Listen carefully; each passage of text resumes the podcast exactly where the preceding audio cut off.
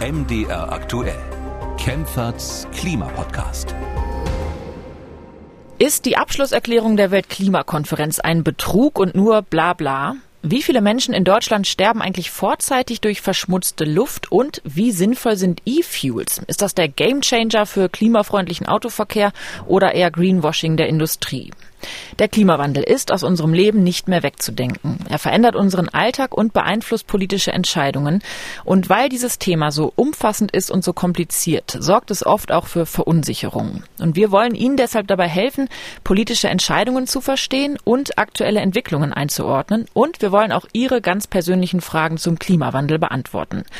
Und dafür spreche ich, Theresa Liebig. Ich bin Redakteurin und Reporterin beim Nachrichtenradio MDR aktuell mit Claudia Kempfert. Sie ist Klimaökonomin und leitet die Abteilung Energie, Verkehr und Umwelt am Deutschen Institut für Wirtschaftsforschung in Berlin. Hallo, Frau Kempfert. Hallo, ich grüße Sie.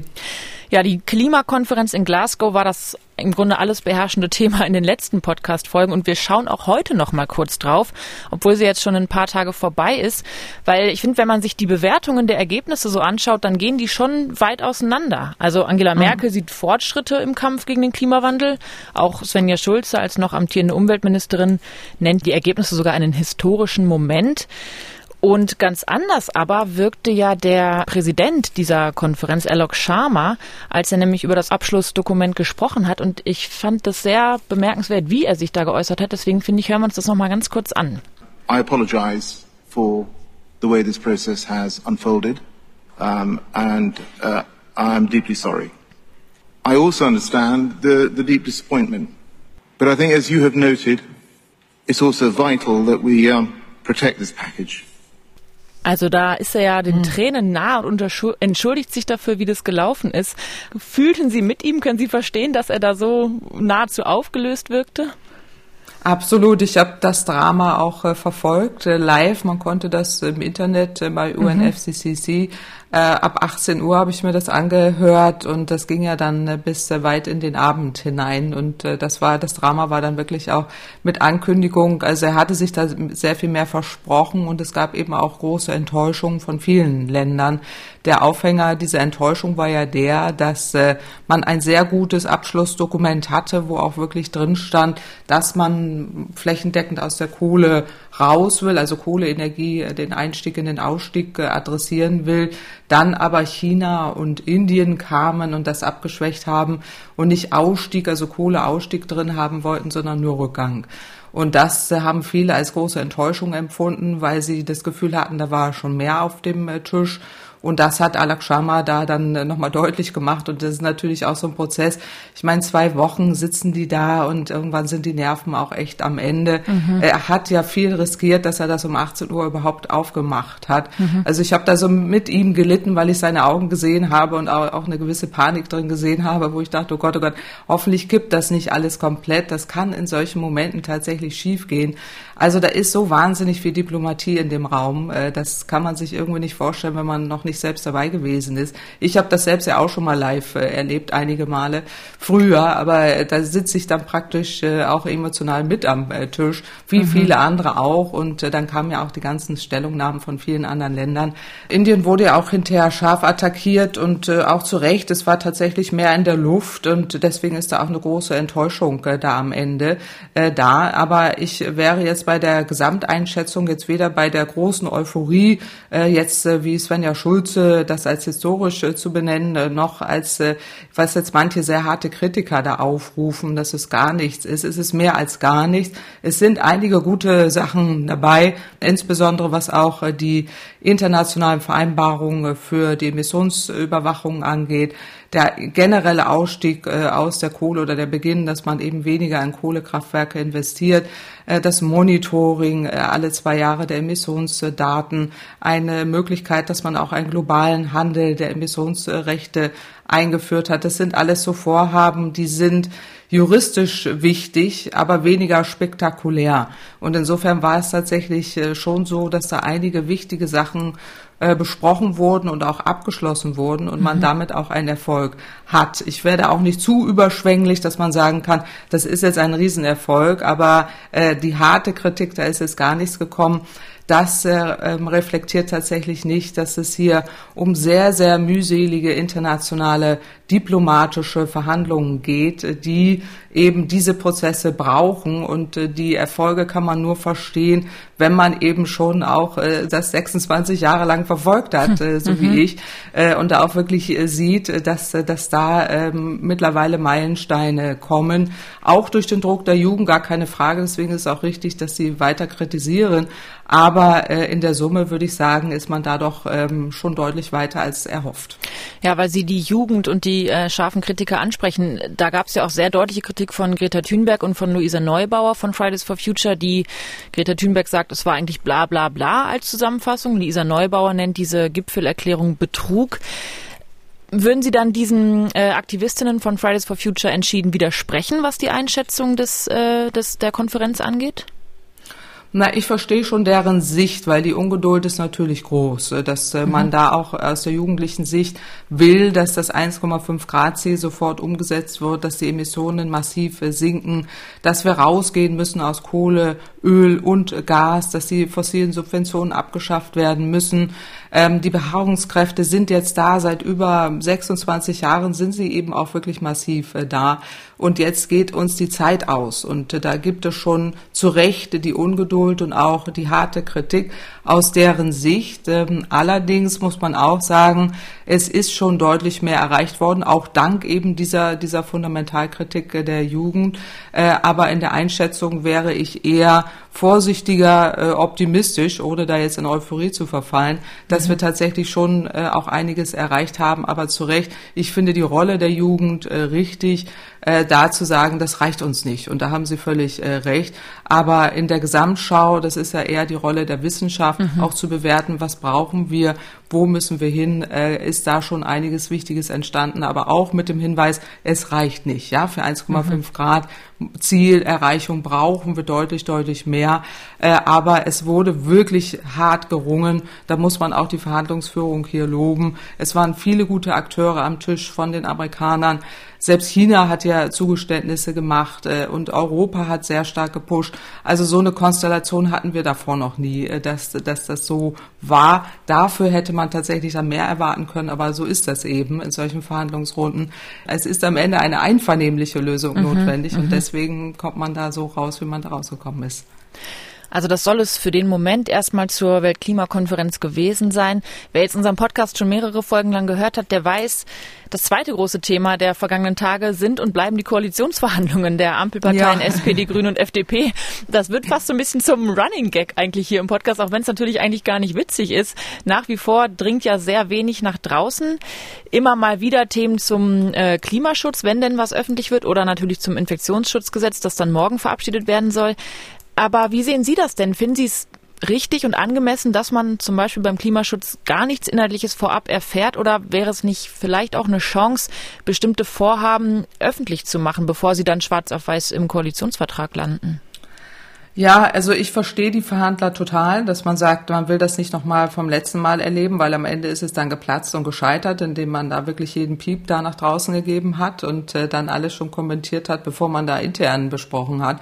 Äh, und das äh, kann es nicht sein. Andererseits äh, verstehe ich aber auch, dass man schon ein bisschen mehr Informationen erwarten müsste, gerade was jetzt auch äh, die Einbeziehung von äh, bestimmten ähm, Bewertungen angeht, äh, sei es jetzt, dass wenn jetzt bestimmte Schritte entschieden werden. Äh, ich weiß ja auch schon, die Umweltverbände, andere Verbände haben sich da geäußert, dass sie doch gerne äh, eine Kommentierungsmöglichkeit bekommen würden. Mhm. Dass da so gar nichts nach draußen geht, ist dann an diversen Punkten auch äh, schwierig, weil wenn es dann am Ende schwarz auf weiß gezimmert ist, äh, gibt es ja dann überhaupt gar keine Möglichkeit äh, mehr, da vielleicht an der einen oder anderen Stelle doch noch äh, in, ähm, etwas abzumildern. Also insofern ist, ist dann schon die Frage ähm, einerseits so, so ein schwieriger Grad, äh, dass man eben wirklich da in Ruhe verhandeln will äh, und da auch nichts nach draußen geben will, aber andererseits äh, vielleicht doch noch mal überlegen, ob man nicht diverse Punkte auch äh, schon mal adressiert, bevor man es in Stein meißelt. Insbesondere, wenn ich mir vorstellen kann, dass es dann am Ende zu äh, Kompromissen kommen muss, die mhm. dann wieder schwierig sind. Ja, also wo man dann auch aus Klimasicht dann sagen muss, also so äh, ist jetzt wirklich nicht nicht wirklich sinnvoll gegangen. Und ähm, da bin ich mir auch unschlüssig. Also ich verstehe deren Verhandlungssicht, aber denke, es wäre auch sinnvoll, wenn man an der einen oder anderen Stelle die Gelegenheit bekommen würde, das äh, zu kommentieren. Ja, zumal, wenn ich richtig informiert bin, sitzen da ja in Anführungsstrichen nur Politikerinnen und Politiker an den Verhandlungstischen. Und jetzt zum Beispiel in puncto Klimapolitik, Klimaschutzpolitik da fehlt doch dann die wissenschaftliche Beratung. Also das wird doch jetzt dann unter Politikerinnen und Politikern ausgehandelt. Ja, am Ende wird es jetzt unter Politikern und Politikern ausgehandelt, äh, aber ähm, davor in den Arbeitsgruppen war das ja schon so, dass intensiv äh, erarbeitet wurde und das da stimmt, waren ja auch Fachpolitikerinnen ja. dabei und da wurden auch Studien äh, aufgerufen äh, und dann auch Wissenschaft konsultiert äh, bei Nachfragen. Also das, das ist schon dann so gut gelaufen, finde ich, an den Prozessen, dass man da sich Zeit genommen hat.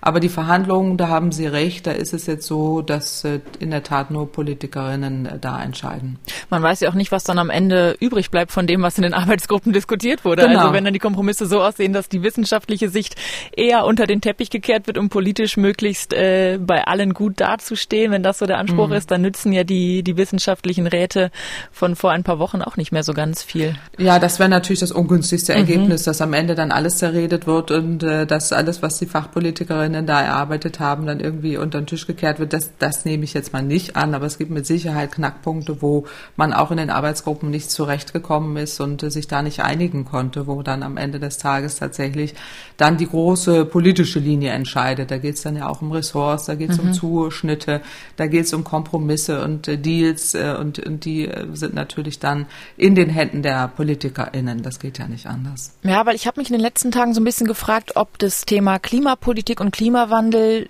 ausreichend dringend thematisiert wird, auch medial und auch eben von dieser künftigen Ampelkoalition. Es war die Weltklimakonferenz, dann gab es äh, viele Reaktionen.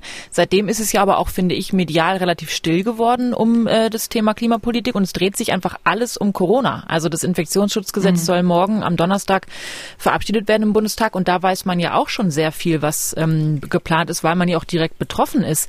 Nun kann man ja aber sagen, von der Klimapolitik sind auch viele Menschen direkt betroffen. Wir kommen gleich noch zu der Studie, die sehr mhm. wohl Einfluss auf unser Leben hat, äh, der Klimaschutz und äh, fehlender Klimaschutz auch. Würden Sie sagen, dass man Klimakrise, Klimapolitik mit derselben Dringlichkeit eigentlich behandeln muss wie die Corona-Krise, auch wenn man es an sich natürlich nicht vergleichen kann?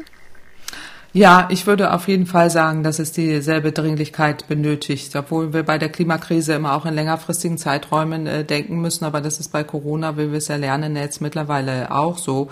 Äh, und man erkennt ja auch ähnliche Muster, die jetzt bei Corona falsch gemacht werden äh, und bei Klima eben auch, indem man wirklich nicht vorausschauend handelt, immer nur reaktiv und dann auch sehr kurzfristig, erratisch, äh, chaotisch.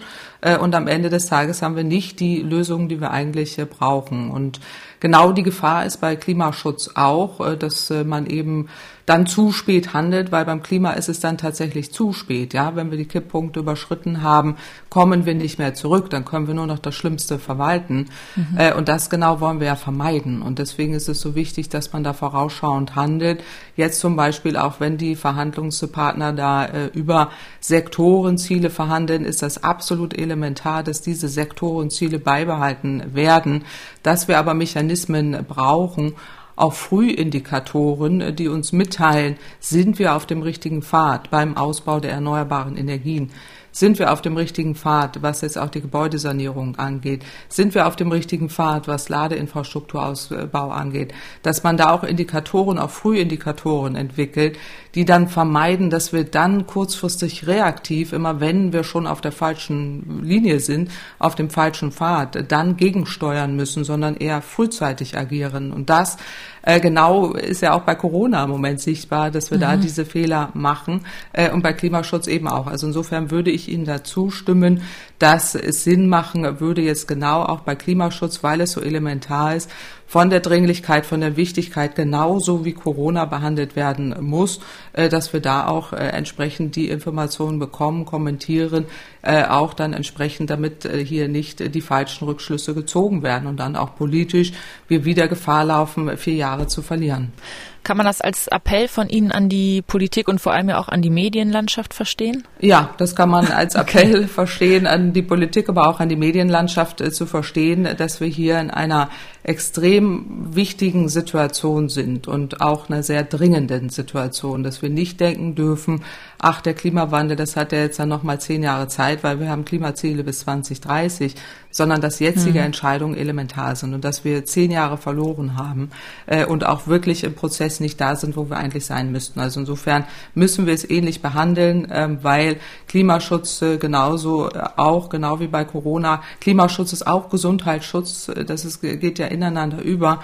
Ähm, dass wir da eben auch erkennen, dass äh, wenn wir das tun und auch richtig machen, äh, wir damit äh, auf den richtigen Pfad kommen. Und spätestens seit jetzt Glasgow, seit der Klimakonferenz haben wir ein Aufgabenpflichtenheft. Wir müssen ja jetzt schneller raus aus der Kohle. Wir müssen die fossilen Subventionen runterfahren. Das heißt, da müssen jetzt auch Entscheidungen getroffen werden. Und die könnte man schon auch dann deutlich machen und auch der Öffentlichkeit erläutern. Hm. Ich würde gerne noch über ein aktuelles Thema sprechen. Dazu gab es gestern Neuigkeiten und zwar zur Gaspipeline Nord Stream 2. Die wird erstmal hm. nicht zertifiziert. Ähm, die Bundesnetzagentur hat also noch kein grünes Licht gegeben, weil der Betreiber nicht in einer Rechtsform nach deutschem Recht organisiert ist. So die bisschen komplizierte Begründung. Ähm, Sie hatten auf Twitter schon geschrieben, habe ich gesehen, dass Sie es richtig finden, dass diese Inbetriebnahme ja. erstmal auf Eis gelegt wurde. Können Sie noch mal kurz erläutern, warum Sie das richtig finden? Naja, es geht hier genau um die Umsetzung der europäischen Gasmarktrichtlinie und auch der sogenannten Unbundling-Richtlinie und Third-Party Access. Das muss ich kurz erläutern. Da geht es darum, dass ein Gasbetreiber, der gleichzeitig Gas fördert, liefert äh, und auch an die Verteilnetze, also dann auch an die Endkunden liefern, nicht gleichzeitig eine, ein Unternehmen sein darf. Also es muss getrennt sein, auch rechtlich getrennt sein. Das Zweite ist, dass man auch immer gewährleisten muss, dass es ausreichend Wettbewerb gibt. Also Third-Party-Access äh, bedeutet, dass hier auch äh, Dritte Zugang haben müssen zu den Netzen und auch dann in Wettbewerb treten dürfen. Und die Gefahr ist hier da, weil Gazprom dann eben gleichzeitig das Unternehmen ist, was Gas fördert, liefert und dann auch an die Endkunden auftritt. Und das äh, muss äh, vermieden werden. Deswegen geht es darum, äh, dass es hier eine ordentliche rechtliche Trennung gibt. Das gab es bei den Energiekonzernen auch schon in der Vergangenheit. Äh, und äh, dass man auch sicherstellt, dass der Wettbewerb hier äh, garantiert wird. So. und deswegen ist da der Schritt noch nicht vollzogen worden. Es gibt kein Unternehmen nach deutschem Recht. Das fordert jetzt die Bundesnetzagentur zu Recht ein. Das ist aber auch kein neues Thema. und man nutzt eben auch diese Zeit, das muss man auch deutlich dazu sagen, wir sind im Moment in einer schwierigen geopolitischen äh, Situation. Man nutzt diese Zeit, um da jetzt auch ein bisschen Druck auf Russland auszuüben, weil da im Moment ja äh, eine schwierige Gemengelage entstanden ist. Mhm. Russland hat weniger Gas äh, geliefert in der Vergangenheit durch existierende Pipeline-Routen durch die Ukraine, durch Polen und damit deutlich gemacht, wir sitzen hier am längeren Hebel, ja, um dann auch indirekt Druck auszuüben, um Nord Stream 2 schneller zu zertifizieren. Das ist natürlich nicht sinnvoll. Das hat jetzt zu einer erheblichen Anspannung der Gasmärkte geführt. Die Gaspreise explodieren äh, und es gibt große Unsicherheit. Und das ist nicht das erste Mal, dass Russland hier so agiert, auch äh, Gas immer so indirekt als äh, politische Waffe nutzt, indem es zum Beispiel den Gashahn abgedreht hat. Das ist ja nicht das erste Mal, dass das passiert, gab schon äh, in der Vergangenheit öfters mal. Äh, und äh, in der Situation sind wir jetzt wieder und insofern ist es äh, hochproblematisch, äh, das jetzt miteinander zu verquicken. Also man braucht ja auch diese rechtlichen Vorgaben auch die Schritte hin zur Zertifizierung, das ist ja mal der erste Schritt. Dann muss Europa auch noch genehmigen, das wird auch noch einige Monate mhm. dauern. Das heißt, wir werden ja keine kurzfristige Entlastung haben. Die Speicher sind nicht ausreichend gefüllt. Gazprom hat die Speicher in Deutschland nicht ausreichend gefüllt. Wir haben schon immer davor gewarnt, dass diese Situation auftreten kann. Wir haben dazu einen Forschungsschwerpunkt seit über 15 Jahren, haben damals schon davor gewarnt, die Gasspeicher nicht an Gazprom zu verkaufen kaufen äh, und äh, sich so stark abhängig zu machen eben von einem Lieferanten. Äh, Europa hatte das ja auch gemacht und sehr stark auf Diversifizierung gesetzt durch die Strategie, in dem auch mehr Flüssiggasterminals gebaut werden. Also da ist man auf deutscher Seite einfach äh, völlig in die falsche Richtung äh, gelaufen. Diese Pipeline ist äh, unnötig, sie ist betriebswirtschaftlich teuer, sie treibt auch noch die Gaspreise nach oben und ist damit wirklich keine gute Lösung. Auch gerade vor dem Hintergrund der aktuell geostrategischen Streitigkeiten auch noch, noch mal mehr. Aber energiewirtschaftlich wird sie nicht gebraucht. Also da wäre es besser, man hätte jetzt die letzten zehn Jahre dafür genutzt, besser erneuerbare Energien aufzubauen, auszubauen, dann würde man sich dieser Situation gar nicht befinden. Man mhm. hätte gleichzeitig die Klimaziele erfüllt und wäre nicht in dieser Abhängigkeit, wo wir heute drin sind. Das ist eine sehr deutliche Haltung von Ihnen zu der Pipeline. Vor, schon vor Wochen, glaube ich, hatte ja auch Annalena Baerbock von den Grünen gesagt, dass sie gegen dieses Projekt ist. Es taucht aber zum Beispiel im Sondierungspapier nicht konkret und namentlich auf, wenn ich es richtig gelesen habe. Und da frage ich mich, das ist ja wahrscheinlich auch ein Streitpunkt zwischen den Koalitionären. Müsste denn, auch wenn das wahrscheinlich, wenn es überhaupt noch geht, mit sehr hohen Hürden verbunden ist, dieses Projekt zu stoppen, müsste die Ampelkoalition Nord Stream 2 aus Ihrer Sicht wieder rückgängig machen? Na, rückgängig machen wird äh, zu schwer. Das ist sicherlich äh, kaum äh, möglich. Mhm. Aber wir weisen eben wissenschaftlich seit über 15 Jahren nach, dass ähm, erstens der Einsatz von fossilem Erdgas reduziert werden muss, wenn wir die Klimaziele erfüllen wollen und zweitens äh, wir eher auf eine Diversifikation der Gasbezüge setzen müssen aus den eben beschriebenen äh, Gründen. Und das äh, zeigen wir in vielerlei Studien. Insofern haben wir schon vor vielen Jahren auch für den Bau einer neuen Erdgaspipeline gewarnt auch vor dem Hintergrund vor dem, was wir aktuell erleben. Und jetzt müssen wir die Emissionsminderungsziele noch mal mehr verschärfen. Das heißt, der Einsatz von fossilem Erdgas muss deutlich schneller zurückgehen. Also da sind wir tatsächlich auf dem Holzweg. Und aus meiner Sicht ist es schwierig, jetzt die Gaspipeline noch zu stoppen nach mhm. den ganzen Vorgeschehnissen. Auf der anderen Seite ist es aber so, dass wir mit einem schnelleren Ausbau der erneuerbaren Energien den Einsatz von fossilen Erdgas indirekt reduzieren. Und ich kann mir vorstellen, dass man vielleicht politisch da diesen Weg äh, sucht, dass man da diese Konfliktlinie abräumt, indem man jetzt äh, die Gaspipeline nicht direkt adressiert, sondern eher jetzt äh, durch diese Zertifizierung da Druck ausübt auf Russland, um das Ganze etwas wieder abzumildern. Auf der anderen Seite sich aber ähm, damit eher unabhängiger macht von fossilem Erdgas, indem man jetzt das Ausbautempo der erneuerbaren Energien massiv erhöht. Aber das heißt, was wird dann passieren? Entweder es wird in Betrieb genommen mit unter Bauchschmerzen vieler Beteiligten, vieler Entscheidungsträger oder Variante 2, es wird zwar in Betrieb genommen und wird aber hoffentlich dann möglichst bald nicht mehr gebraucht, oder? Also dann hat man viel Geld, ja. viel Zeit, viel diplomatisches äh, Porzellan vielleicht auch zertreten für ein Projekt, genau. was eigentlich dann nur noch so brach daherkommt, oder? Die muss und man was wir nie gebraucht haben. Äh, genau, also das ja. ist ja genau die Situation, vor der wir immer warnen. Wir haben damals vor Atom als Brücke gewarnt, äh, später Kohle als Brücke gewarnt, wo wir auch hohe Entschädigungszahlungen bei beiden Technologien zahlen müssen. Jetzt haben wir fossiles Erdgas, wir werden auch da hohe Entschädigungszahlungen leisten leisten müssen, weil man eben zu spät reagiert. Da sind wir wieder bei dem Thema wie bei Corona. Man reagiert nur und äh, agiert nicht proaktiv. Und das hätte man tatsächlich vermeiden können. Es gibt ausreichend Gas auch auf den internationalen Märkten. Im Moment haben wir Sondersituationen. Aber man hätte hier problemlos auf andere Lieferrouten äh, setzen können, die es schon gibt oder auch ein Flüssiggasterminal hätte bauen können. Vor 15 Jahren haben wir das gefordert, äh, um dann eben diese Situation nicht zu haben. Äh, und auch diese mhm. hohen Stranded Investments, also diese hohen in, in Sand gesetzten Investitionen. Das weisen wir alles in unseren Studien nach, aber das ist dann wirklich so, äh, man äh, erwähnt es immer wieder in allen politischen Runden, aber ähm, darauf wird dann nicht gehört. Und dann gibt es politische Verquickungen und Verflechtungen, die dann eher ähm, da mehr zählen als das wissenschaftlicher Sachverstand. Klingt nach einer klassischen Lose-Lose-Situation aus Ihrer Perspektive jetzt die Nord Stream 2-Situation. Ja die, die, wir weisen darauf hin, dass es lose-lose ist äh, und die Politik da selber sich reinmanövriert hat, aber Aha. zulasten eben auch der Verbraucher, weil wir zahlen alle im Moment horrende Gaspreise, wir werden hohe Entschädigungszahlungen leisten müssen. Also wir belasten hier einfach auch äh, die Verbraucher zu stark und das hätte man tatsächlich vermeiden können, gerade im Gebäudebereich, in dem man viel mehr in energetische Gebäudesanierung investiert hätte und auch in Kombination mit Wärmepumpen, mit erneuerbaren Energien hätten wir diese Kostenexplosion derzeit nicht. Und darauf muss man immer wieder hinweisen. Es ist nicht die Energiewende, die das Ganze teuer macht, sondern politische Fehlentscheidungen, die das Ganze unnötig teuer machen. Lose-Lose, das äh, könnte einem auch in den Sinn kommen, wenn man sich die Studie oder die Analyse, die aktuelle anschaut, die wir jetzt in, der, in dieser Folge noch besprechen würden. Es klingt nämlich erstmal sehr dramatisch alles.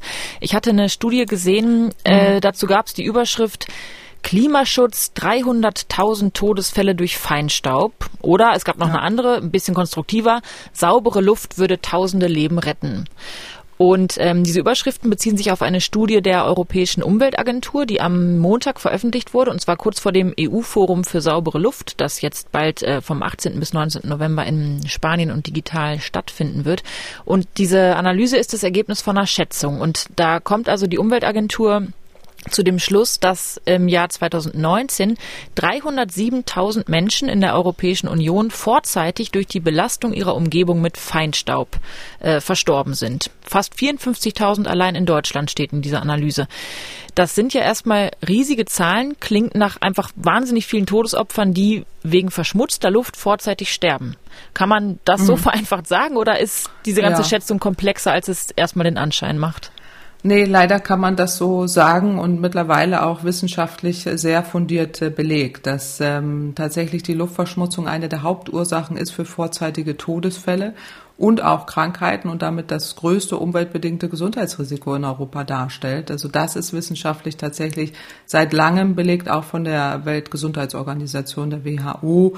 Also es geht hier um Herzerkrankungen, um Schlaganfälle. Das sind eben die häufigsten Gründe für vorzeitige Todesfälle, die eben auf Luftverschmutzung zurückzuführen sind äh, gefolgt auch von Lungenerkrankungen und, und äh, Lungenkrebs. Also ähm, in dieser Studie von der Europäischen Umweltagentur, ähm, da geht es eben darum, die potenziellen gesundheitlichen Nutzen von der Erreichung eben der Umweltqualitätsnormen und auch dieser von der WHO eingerichteten Richtwerte für Feinstaub und äh, Luft abzuschätzen und damit eben auch ähm, eher dieses Ziel, was ja hier vorgegeben wird, des EU-Aktionsplans Null Verschmutzung äh, zu bewerten. Und deswegen kommt man da tatsächlich auf diese Todesfälle.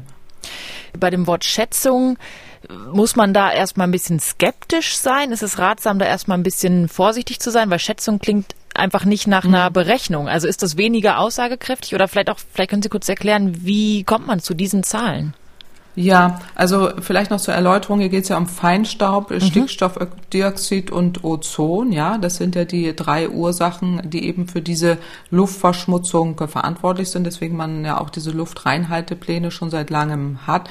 Äh, und äh, die, ähm, je besser wir eben diese Luftreinhaltepläne haben und je weniger ähm, Feinstaub, Ozon und äh, Schickstoffoxide wir verursachen, desto weniger Todesfälle. Mhm. Also ähm, deswegen weist eben diese Studie darauf hin, dass wenn wir die eingehalten hätten, die, ähm, die Richtlinien, die wir eigentlich schon haben, dann hätten wir eben auch Todesfälle vermieden werden können. Und deswegen gibt es eben auch diese, diese ähm, Mittelwerte oder die Leitlinien, die dort empfohlen werden von den höchstens höchsten Konzentrationen von Feinstaub ist das äh, bei PM2, das sind ja ganz, ganz kleine, also PM2,5 sind ganz, ganz kleine zwei äh, Feinstäube, um die es hier geht, die eben in die Lunge, in die Herzkranzgefäße und so weiter eindringen. Deswegen sagt man da äh, maximal jetzt aktuell fünf Mikrogramm pro Quadratmeter Luft mhm. für eben Feinstaub. Bei Stickstoffdioxid sind das zehn Mikrogramm pro Quadratmeter Luft und bei Ozon ist das eine äh, mittlere Konzentration während der Sommermonate von höchstens 60 Mikrogramm pro Quadratmeter Luft. Das sind eben diese äh, Richtwerte. So äh, und deswegen haben wir ja auch diese Luftreinhaltepläne und wir haben, reden über Dieselfahrverbote und so weiter. Also die Ursachen sind da eben bei Feinstaub ist, die, ist eben die Verbrennung durch Verbrennungsmotoren, aber auch durch Feuerungsanlagen, Industrie, aber auch Heizung ist da ja wichtig, aber auch die Landwirtschaft auf dem Land, die Ammoniak äh, verursacht und das ist wiederum hauptverantwortlich für die Bildung von sekundärem Feinstaub. Äh, die in der Luft eben sogenannte Ammoniumsalze bildet. Bei Stickstoffoxid sind das, die Stickoxide ist, das der Verkehr die Ursache und auch die Industrie und bei Ozon auch die Stickstoffoxide im Sommer durch die Sonneneinstrahlung. So und die. Methode ist jetzt so, ähm, dass eben die ähm, Europäische Umweltagentur äh, mit der Unterstützung auch der europäischen äh, Themenzentren äh, der Europäischen Umweltagentur die ähm, durch die Umweltverschmutzung bedingte Sterblichkeit misst. Und so diese Sterblichkeit ist ähm, die schwerwiegendste gesundheitliche Auswirkung, äh, die eben durch diese Luftverschmutzung verursacht äh, wird und die man auch für wissenschaftlich äh, solide hält, um diese, diese sogenannte Exposition gegenüber dieser Luftverschmutzung äh, damit auch diesem Gesundheitsrisiko zuzuordnen, werden sogenannte Konzentrationswirkungsfunktionen verwendet. Und diese Funktionen beruhen wiederum auf epidemiologischen äh, Studien. Epidemiologische Studien wiederum, die gibt es schon sehr lange, äh, die jetzt auch sehr grundlegend die Schätzung des Risikos pro eben dieser Luft, äh, Luftschadstoffkonzentration äh, dieses Risiko äh, dann abschätzen. So äh, und das äh, geht eben zurück eben auf die Feinstaubbelastung und auch auf den ähm, auf den linearen Anstieg des sogenannten Sterberisikos. Insofern ist das tatsächlich wissenschaftlich hoch fundiert und auch belegt und mittlerweile durch die vielen Jahre und Jahrzehnte ja schon fast der Studien, auch äh, der ähm, Gesundheitsstudien dazu, kann man da schon von einer Sicherheit äh, reden.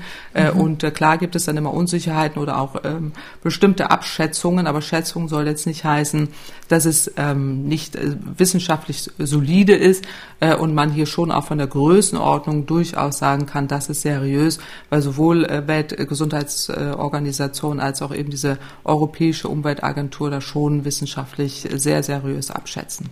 Also die hantieren da nicht leichtfertig mit so großen Todesopfern, nein, muss man ja sagen, mit gar so nicht. Zahlen. Im Gegenteil, ja. nein, nein. Also das ist wirklich seriös abgeschätzt und diese Funktionen, die man da entwickelt hat, ist auch nochmal eine Weiterentwicklung auch der vorherigen Abschätzungen, Methoden, die man da gemacht hat. Also insofern ähm, ist das schon wissenschaftlich belegt und die Größenordnung ist dramatisch. Da muss man wirklich sagen, das hat einen Grund, warum wir eben diese Luftreinhaltepläne machen und warum wir da so stark eben auf die einzelnen Komponenten gehen und warum es so wichtig ist, äh, dass wir das auch umsetzen. Ich meine, das Europä der Europäische Gerichtshof verklagt uns ja jetzt häufig mhm. auch schon gerade bei Stickstoffoxiden, Stickoxiden, die wir nicht einhalten, ähm, dass dann eben entsprechend gegenreagiert werden muss. Äh, und deswegen ist das auch richtig, ja, dass wir da mehr tun. Und deswegen haben wir auch die Diskussion über, über äh, die Gerichte, die uns da verdonnern, äh, die Städte wie Berlin, München, Köln, Hamburg, wo dann ja auch diese Fahrverbote dann als letzte Reaktion kommen, weil man eben nicht in der Lage ist, ausreichend Luftreinhaltepläne umzusetzen. Um das geht's ja. Hm. Sie sagen jetzt, man muss da mehr tun. Wir kommen gleich noch darauf zurück, was man denn konkret aus Ihrer Sicht noch alles tun muss, um die Luft mhm. zu verbessern, die Luftqualität. Ich will aber eine, wenn auch auf niedrigem Niveau, gute Nachricht zumindest nicht vorenthalten, weil ich vorhin ja sagte, lose-lose fällt einem bei dieser Studie ein.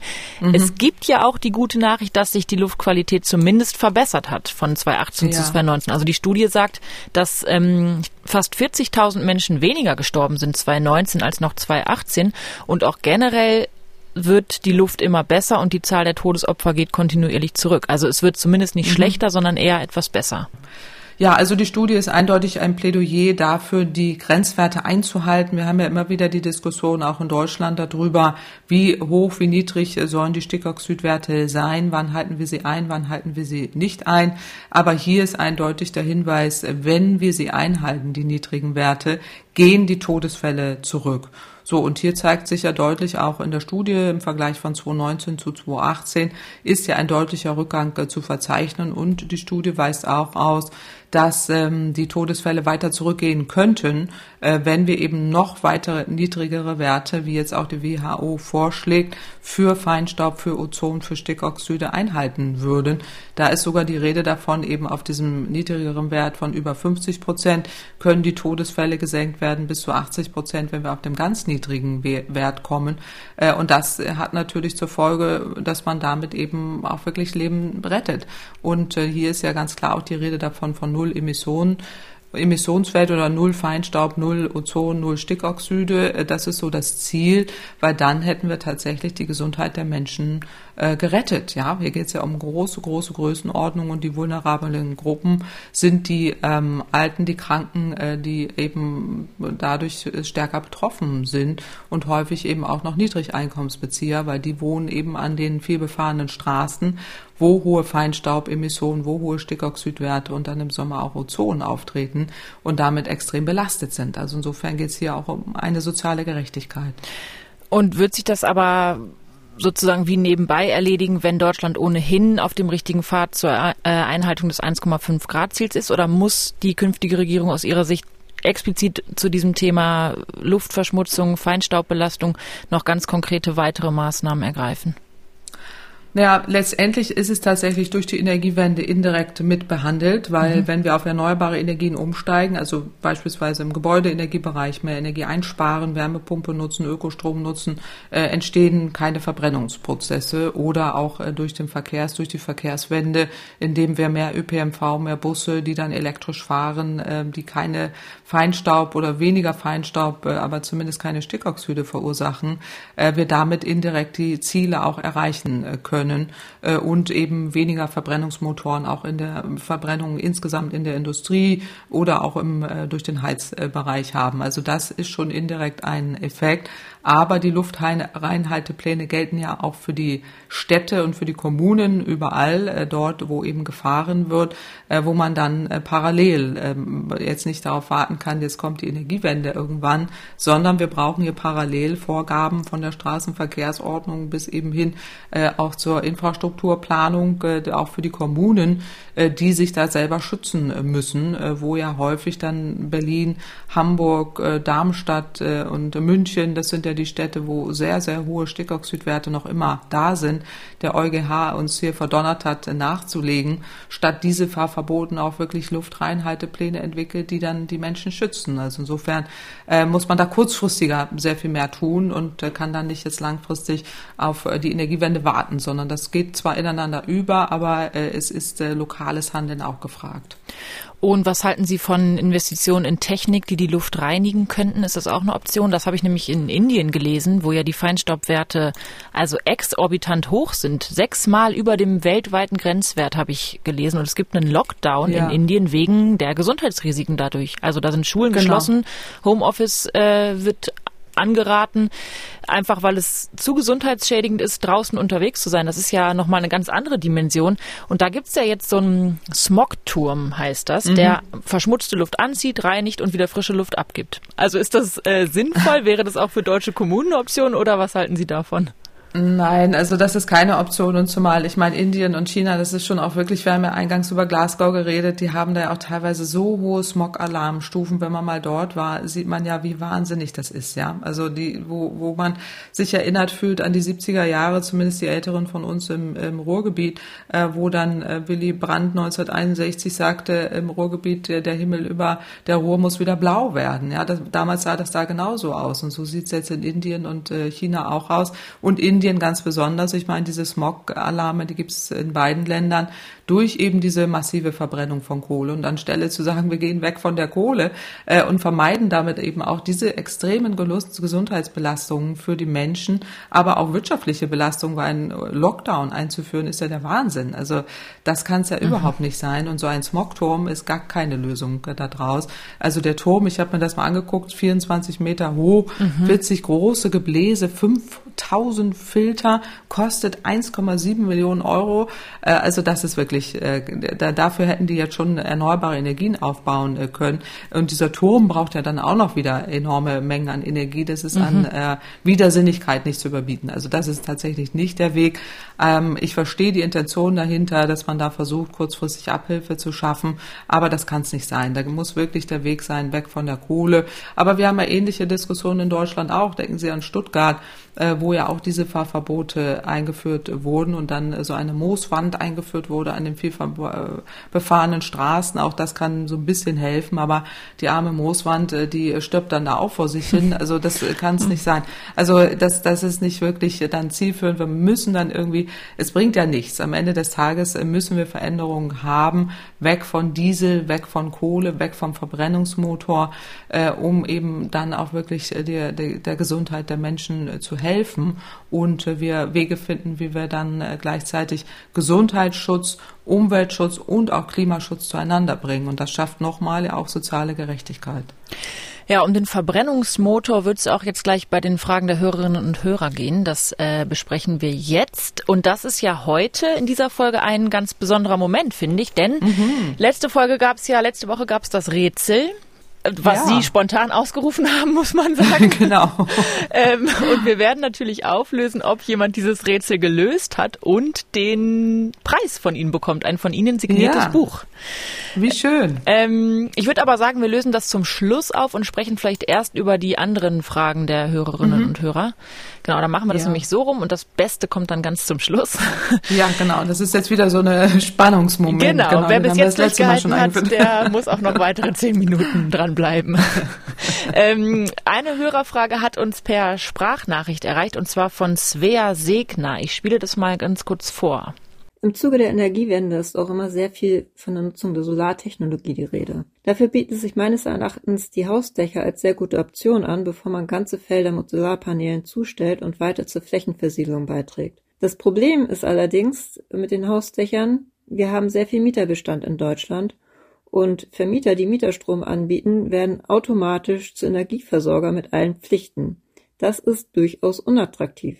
Zudem weisen viele darauf hin, dass sich die Kosten für eine Solar- oder Photovoltaikanlage erst nach zehn Jahren amortisieren. Bei der derzeitigen technischen Entwicklung droht die heute verbaute Technik jedoch bereits hoffnungslos veraltet zu sein, wenn der Return of Invest einsetzt und man bereits vorher über eine Erneuerung der Anlagen nachdenken und gegebenenfalls auch investieren muss. Wie könnte man Ihrer Ansicht nach den Ausbau und die Nutzung von Solar allgemein attraktiver gestalten und es vor allem Mietern und Vermietern ermöglichen, diese Form der Stromgewinnung einfacher zugänglich zu machen. Mit besten Grüßen von der Kederförde, Svea Signer. Ja, mhm. relativ lange Frage, aber mit einer sehr eindeutigen Frage am Schluss. Und weil es dazu inhaltlich passt, lese ich mal auch noch die E-Mail von Wolfgang Haug vor. Der hat uns nämlich auch dazu eine Mail geschickt. Und zwar fragt er, gibt es bald eine Erleichterung bei Solaranlagen auf Privathäusern bezüglich Bürokratie? Jedes Nagelstudio braucht nicht so viele Anträge. Also wunderbare Fragen äh, von der Frau Segner, wenn ich das richtig genau. verstanden habe, und äh, der, Herrn Haug. dem Herrn Haug. Genau. Ähm, die, äh, da gibt's in der Tat äh, verschiedene Komponenten. Also äh, einerseits für, für Mieterstrom, da hat die Frau Segner völlig recht, äh, muss das attraktiver werden. Da gibt es auch verschiedene Konzepte. Es gibt sogenannte Mieterstromkonzepte, wo man entweder direkt äh, vermarkten kann, also da auch vor dem Hintergrund, äh, dass es tatsächlich preiswerter ist, äh, den Solarstrom selber zu erzeugen für 10 Cent pro Kilowattstunde, anstelle ihn zu kaufen, eben für knapp 30 Cent pro Kilowattstunde. Aber bei den Mieterstromkonzepten hat man da tatsächlich auch Möglichkeiten geschaffen äh, entweder über die direkte Vermarktung, wenn eben auch der äh, Betreiber der Stromerzeugungsanlage den Strom auch durch bilaterale Verträge direkt an den Mieter verkauft. Das ist so eine Option was sich auch äh, lohnt. Äh, aber es gibt auch die Möglichkeit, dass der Eigentümer direkt als Energieversorger auftritt. Dann ist es tatsächlich die Möglichkeit, äh, dass man dann auch den Messstellenbetrieb äh, selbst übernehmen kann, dass man auch den Strombedarf des Mieters selber decken kann und äh, dann, ähm, wenn Strom jetzt noch benutzt wird oder genutzt wird oder zusätzlich dazu benutzt wird, dass man das aus dem regulären äh, Stromnetz auch beziehen kann. Aber ich glaube, die Frau Segner hat ja auch noch einen Punkt angesprochen, ähm, wo sie sagt, na ja, manchmal rentiert sich das äh, nicht so ganz. Mhm. Da gibt es auch sogenannte Contracting-Modelle, wo dann tatsächlich der Eigentümer der Stromerzeugungsanlage seinen Strom an einen Zwischenhändler äh, vermarktet oder verkauft. Und das ist meistens so ein externer Dienstleister, äh, der als Energieversorger für den Mieter eben auftritt. Und äh, das mhm. ist auch im Zuge eben dieser EEG-Novelle 2021 dann Hauseigentümer auch äh, Dritte mit der Energiebelieferung beauftragen können, ohne dann fürchten zu müssen, den Mieterstromzuschlag äh, nicht zu erhalten. Also es gibt ja einen sogenannten Mieterstromzuschlag. Äh, und das ist durchaus interessant. Also da würde ich die Frau Segner da mal bitten, sich äh, zu informieren bei ihrem lokalen ansässigen Energieberater für solche Contracting-Modelle. Aber es gibt eben auch die Möglichkeit der Energiegenossenschaft, auch ein sogenanntes Pachtmodell, auch für Mieter.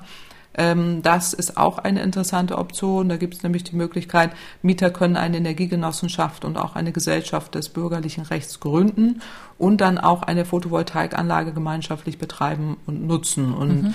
Dafür gibt es auch den sogenannten Mieterstromzuschlag und das ist hochinteressant. Also da gibt es jetzt aktuell wirklich interessante Konzepte und sich da einfach mal zu informieren, ähm, das, das macht auf jeden Fall Sinn und ähm, die Höhe des Mieterstromzuschlags, ähm, da auch im Zuge der EEG-Novelle wurde tatsächlich ähm, eine niedrigere Einspeisevergütung für den äh, Mieterstrom äh, verbunden oder jetzt eingeführt, äh, da der Mieterstromanbieter neben auch diesem Zuschlag auch die Erlöse aus dem Verkauf äh, des Mieterstroms erhält. Deswegen hat man das etwas nach unten gesetzt. Das lohnt sich aber trotzdem noch.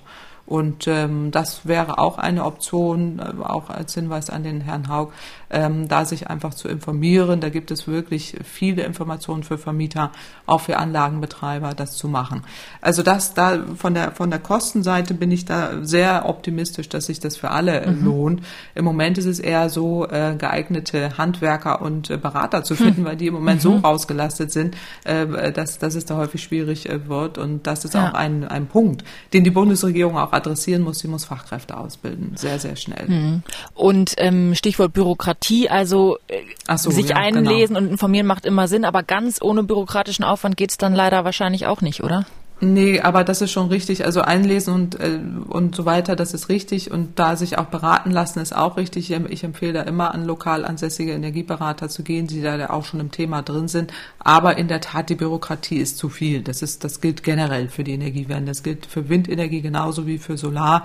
Da ist es ja so, dass jetzt auch größere Anlagen, ähm, oder noch nicht mal mehr, das wurde ja sogar abgesenkt, äh, zertifiziert werden müssen. Da sind wir wieder bei den Zertifizierungen. Die Bundesnetzagentur nicht hinterherkommt. Viele Anlagen erst erstmal da monatelang rumstehen, ohne dass sie ans Netz können. Das kann es nicht sein. Also da muss man auch äh, entsprechend Fachkräfte hinzuhaben, äh, auch hinzuholen, äh, ausbilden und da schneller werden und auch die Bürokratie entschlacken. Das ist mhm. gar keine Frage. Aber sich informieren und lesen und äh, Fachleute befragen ist äh, immer mhm. ein guter Rat wahrscheinlich, nehme ich daraus ja, mit. Absolut. Ja, ja, ja, absolut. Ähm, eine weitere E-Mail kam von Herrn Fischer. Der hat uns an die E-Mail-Adresse klimapodcast.mdraktuell.de geschrieben. Und das können Sie, liebe Hörerinnen und Hörer, jederzeit auch sehr gerne machen, wenn Sie Fragen haben an Frau Kempfert oder Lob, Kritik, Feedback, Anmerkungen, was auch immer. Wir freuen uns immer über E-Mails. Ähm, Herr Fischer hat mehrere Fragen gestellt. Ich greife jetzt mal eine raus und die anderen beantworten wir dann sicherlich auch noch in einer der kommenden Folgen. Und zwar schreibt er, wie beurteilt Professor Kempfert E-Fuels? Vergibt sie das Prädikat Greenwashing oder kann sie künstlichen Kraftstoffen in herkömmlichen Verbrennungsmotoren irgendetwas substanziell Klimakrisenbekämpfendes abgewinnen?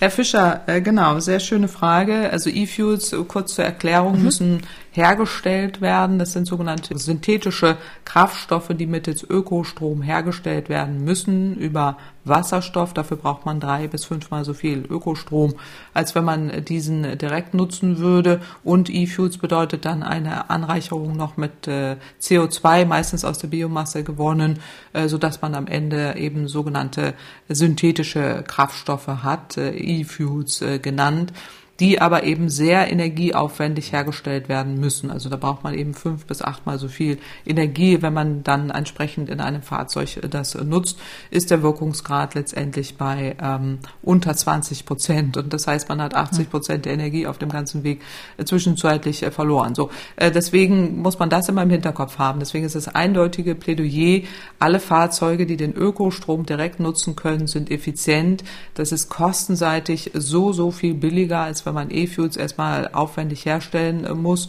äh, und äh, damit eben nicht nur kostenseitig, sondern auch energetisch wirklich Probleme mit sich bringt, dass man eben so viel Ökostrom noch zusätzlich ausbauen muss. Äh, für die Herstellung von Wasserstoff oder E-Fuels. Ähm, das muss man im Hinterkopf haben. Und dann geht es darum, diese kostbaren E-Fuels, ich bezeichne jetzt auch mal Wasserstoff äh, als äh, Champagner, den der Energieträger, weil er so aufwendig hergestellt werden muss. Champagner in den SUV-Tank ist keine gute Idee, das okay. ist einfach reine Verschwendung, sondern die Herstellung von E-Fuels ist dann tatsächlich sinnvoll für die Bereiche, wo wir keine direkte elektrische Alternative haben. Das kann der Schwerlastverkehr sein, das kann der Schiffsverkehr sein und es ist vor allen Dingen der Flugverkehr. Mhm. und da macht es tatsächlich Sinn, das auch zu nutzen, aber für Fahrzeuge und gerade noch SUVs, das halte ich tatsächlich für reine Verschwendung. Äh, und wir dürfen nicht vergessen, jetzt bei Wasserstoff, auch wenn wir den herstellen, auch mit Ökostrom. Und nur Ökostrom macht da wirklich Sinn, weil emissionsfrei alles andere verursacht Emissionen. Dann sollte man es wirklich auch für die Bereiche nutzen, wo man es braucht. Und das ist insbesondere der Industriebereich. Und deswegen ist das wichtig, das im Hinterkopf zu haben. Also mhm. insofern, Herr Fischer, keines reines Greenwashing, aber nur für die Bereiche, wo wir keine direkte elektrische Alternative haben. Sehr schön. Dann kommen wir jetzt zum vielleicht spannendsten Moment des Podcasts. Ja. wir lösen das Rätsel auf, das äh, wir letzte Woche gestartet haben. Und es gibt ja sicher auch Menschen, die hören jetzt nicht jede Folge und schon gar nicht mhm. in der Reihenfolge, wie wir sie veröffentlichen von unserem Podcast. Deswegen habe ich für alle, die das in der vergangenen Woche verpasst haben mit dem Rätsel, nochmal einen kurzen äh, akustischen Rückblick zur letzten Woche. Da, äh, da hören wir noch mal ganz kurz rein, wie es dazu überhaupt kam weiß, dass ich den Fehler gemacht habe und äh, eine hm. Zahl falsch genannt habe. Und ähm, ja, also vielleicht machen wir es tatsächlich als Quiz und wir verlosen, wir verlosen äh, dann vielleicht was. Äh, was als, wollen wir äh, verlosen? Das ist jetzt mein, mein. Buch vielleicht. ja. Ich persönlich äh, werde mit Widmung äh, jemanden äh, das schicken, wenn wenn es tatsächlich gefunden wird. Das ist doch nein, nein, müssen wir nicht machen, aber äh, So, und wir hätten es natürlich, Idee, genau. genau, wir hätten es nicht machen müssen, aber wir haben es gemacht und es mhm. kamen tatsächlich auch einige Mails mit Vermutungen, wo denn der Fehler in einer der letzten Folgen lag. Ich würde mhm. jetzt mal nicht alle Mails nochmal nennen, um möglichst noch weitere Sachen zu nennen, die möglicherweise falsch waren, denn eigentlich war nichts weiter falsch, außer dem, was uns ein Hörer auch tatsächlich geschrieben hat. Sie mhm. können also schon mal ein Buch von Ihnen signieren, ein aktuelles, und zwar Sehr gerne. muss da draufstehen Christian Ellerhold. Ich hoffe, mhm. Sie sind mit dem jetzt nicht verwandt oder gut befreundet oder so, dann wäre es fies. Nein. Okay. Nein, nie gehört. Also, gut. Aber wunderbar, dass er das gelöst hat, ja. Großartig. Okay, sehr gut. Das wollte ich nur noch mal kurz vorab klären. Ich kann ja mal die ja. Mail ganz kurz vorstellen, denn äh, vorlesen, denn da löst er das Rätsel auf und dann müssen Sie nur noch ähm, das Okay geben, dass es auch alles mhm. korrekt beschrieben ist. Also, Herr Ellerhold schreibt, Hallo Frau Kempfert, hallo Frau Liebig. Ich möchte gerne an der in der letzten Folge spontan gestarteten Challenge mitmachen, Fehler bei Aussagen von Frau Kempfert zu finden, um zu beweisen, dass wir sorgfältig zuhören. In der Folge, wie der Klima Klimawandel den Tourismus verändern wird, sagt Frau Kempfert bei Minute 1440, dass im Fit for 55 Green Deal Programm der EU eine Emissionsminderung um 65 Prozent bis 2030 und die Klimaneutralität bis 2045 erreicht werden sollen.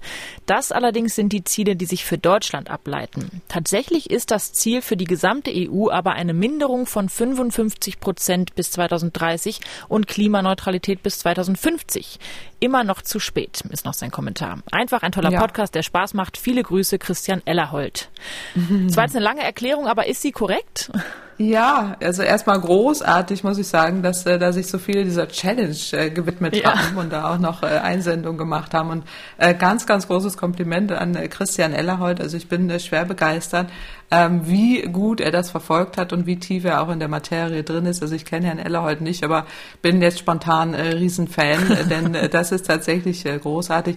Er hat es auch nochmal richtig erklärt, weil das war genau das, äh, wo ich so ein bisschen zu schnell im Kopf war Fit for 55 Green Deal meint in der Tat eine Emissionsminderung, das sagt das Wort ja schon, von 55 mhm. Prozent äh, bis 2030 und habe es dann im Kopf schon auf äh, die deutsche Zielerfüllung runtergeführt und das ist genau das, was ich da erläutert habe.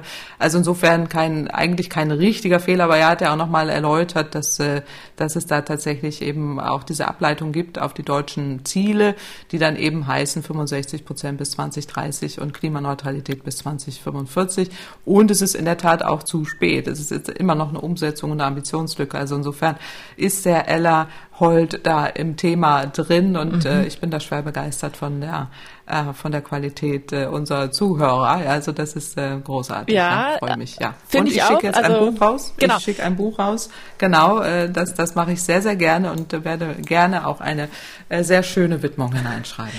Die Adresse und so weiter, das klären wir dann am besten außerhalb dieses Podcasts. Okay. Das lasse ich Ihnen dann zukommen, damit wir die jetzt hier nicht öffentlich nennen. Und ich finde es auch wirklich sehr beeindruckend, dass Ihnen das aufgefallen ist und generell wie aufmerksam unsere Hörerinnen und Hörer sind. Ja. Auch wenn es natürlich nicht zur Regelmäßigkeit werden soll, dass wir hier Fehler machen und dann darauf hingewiesen werden. Aber wenn es passiert, nein, ähm, sind wir auf jeden Fall dankbar für Korrekturen. Lieber wäre uns noch, wenn Sie äh, Fragen an Frau Kempfert schicken an klimapodcast.mdraktuell.de, die wir dann in einer der nächsten Folgen beantworten können. Und dann sind wir damit auch mit dieser Auflösung des Rätsels am Ende von dieser Folge. Ja, wunderbar. Diesmal ja, keine Überraschungen oder äh, spontane Verlosungen, Verschenkungen, wie auch immer. Also schreiben Sie gerne, wenn Sie Lob, Kritik oder Fragen haben an klimapodcast.mdraktuell.de und dann hören wir uns nächste Woche wieder, Frau Kempfert. Und ich sage es jetzt mhm. nicht nochmal, aber vielleicht dann ja doch auch mit Ampelkoalitionsinhalten. Wir genau. werden sehen. Irgendwann wird es schon noch Thema werden. Davon gehe ich mal fest aus. Ja, ich freue mich drauf. Ja, bis nächste Woche. Bis nächste Woche. Tschüss. Tschüss. MDR aktuell. Kempferts Klimapodcast.